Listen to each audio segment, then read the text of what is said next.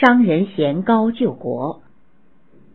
晋文公打算会合诸侯去征伐郑国，因为郑国在表面上加入了中原联盟，暗地里又跟楚国串通一气。先轸说：“会合诸侯已经好几次了，征伐郑国，咱们自己的兵马也够了，何必再去麻烦别人呢？”晋文公说：“也好，不过上回秦伯跟我约定有事一块出兵，这回倒不能不去请他。”他就派使者去请秦穆公发兵。晋国的军队到了郑国，秦国的兵马也到了。晋国的兵马驻扎在西边，秦国的兵马驻扎在东边，声势十分浩大。吓得郑国的国君慌了神，有人替他出主意，叫他派个能说会道的人去劝秦国退兵。秦穆公还真答应了郑国，单独和郑国讲了和，派副将齐子和另外两个将军在北门外留下两千人马保护着郑国，自己带着其余的兵马回去了。晋国人一看秦国人不说什么就走了，都很生气。胡言主张追上去，或者把留在北门的那些人消灭掉。晋文公说：“我要是没有秦伯帮忙，怎么能够回国呢？”晋文公就叫将士们加紧攻打郑国。郑国投降了晋国，依了晋国提出的条件，把一向留在晋国的公子兰立为太子。秦国的将军齐子他们三个人。带着两千人马驻扎在北门，一瞧晋国送公子兰回到郑国，立他为太子，气得直蹦。其子说：“主公为了郑国投降了咱们，才退兵回去，叫咱们保护着北门。郑伯反倒甩开了咱们，投降了晋国，太不像话了。”他们就派人去向秦穆公禀报，请他快来征伐郑国。说自己掌握了郑国都城城门的钥匙。秦穆公听了棋子的报告，心里很不痛快。不过他还不好意思跟晋文公翻脸，只好暂时忍着。后来听说晋国几个重要的人物，像胡衍、胡毛，都先后死了。秦穆公一想，晋国的老臣已经是老的老，死的死了。就盘算接着晋国来做霸主，可是中原诸侯还是把秦国看作西方的戎族，正像把楚国看作南蛮子一样。秦穆公想，要做中原的霸主，就得打到中原去，老蹲在西北角上是不行的。那些个青年将军，像孟明视、西体术、白乙丙等。也希望到中原去扩展势力。公元前六百二十八年，秦穆公摩拳擦掌要建立霸业了，可巧其子又来了个报告，说郑伯死了，公子兰做了国君。他只知道有晋国，不知道有秦国。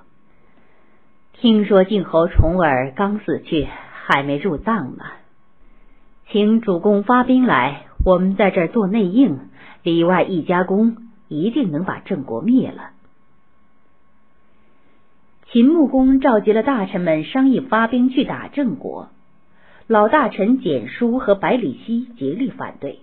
他们说：“郑国和晋国都刚死了国君，我们不去吊祭，反倒趁火打劫去侵犯人家，这是不得人心的。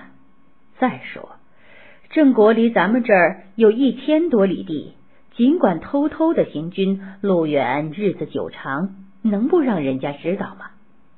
就说打个胜仗，我们又不能路远迢迢的去占领郑国的土地。要是打个败仗，损失可不小，好处小，损失大的事，还是不干为妙。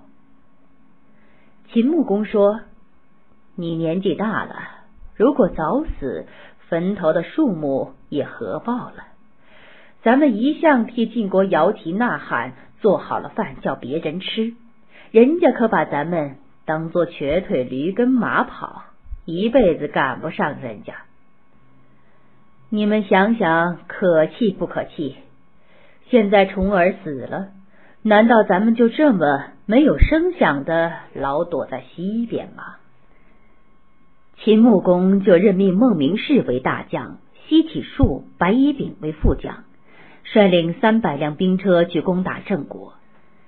秦国的军队在公元前六百二十八年二月动身，到了第二年二月里才到了华国，都城在今河南睢县西北，后迁都于今河南偃师西南地界。前边有人拦住去路，说郑国的使臣求见。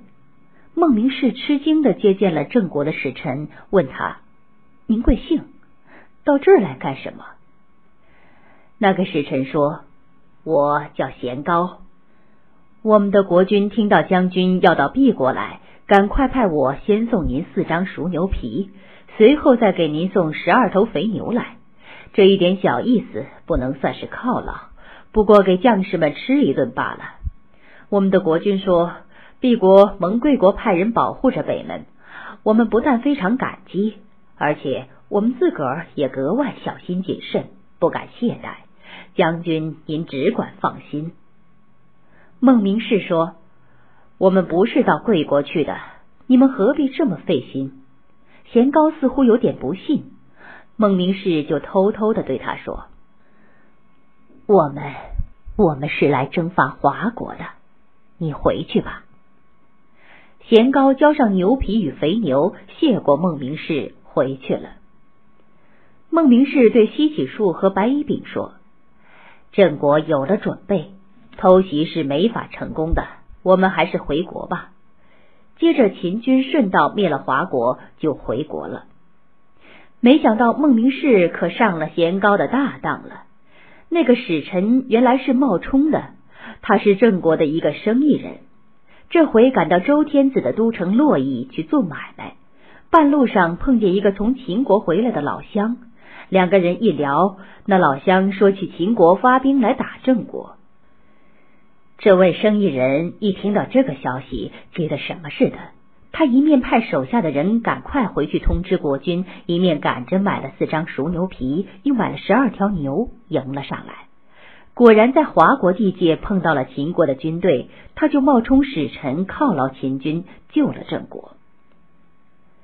郑国的新君郑伯兰接到了商人贤高的警报，马上派人去探望棋子他们的动静。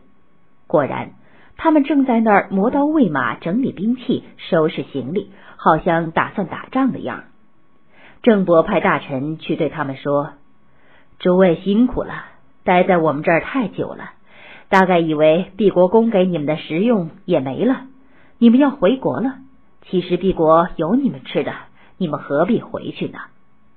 棋子他们听了大吃一惊，知道有人走漏了消息，只好厚着脸皮对付了几句，连夜逃走了。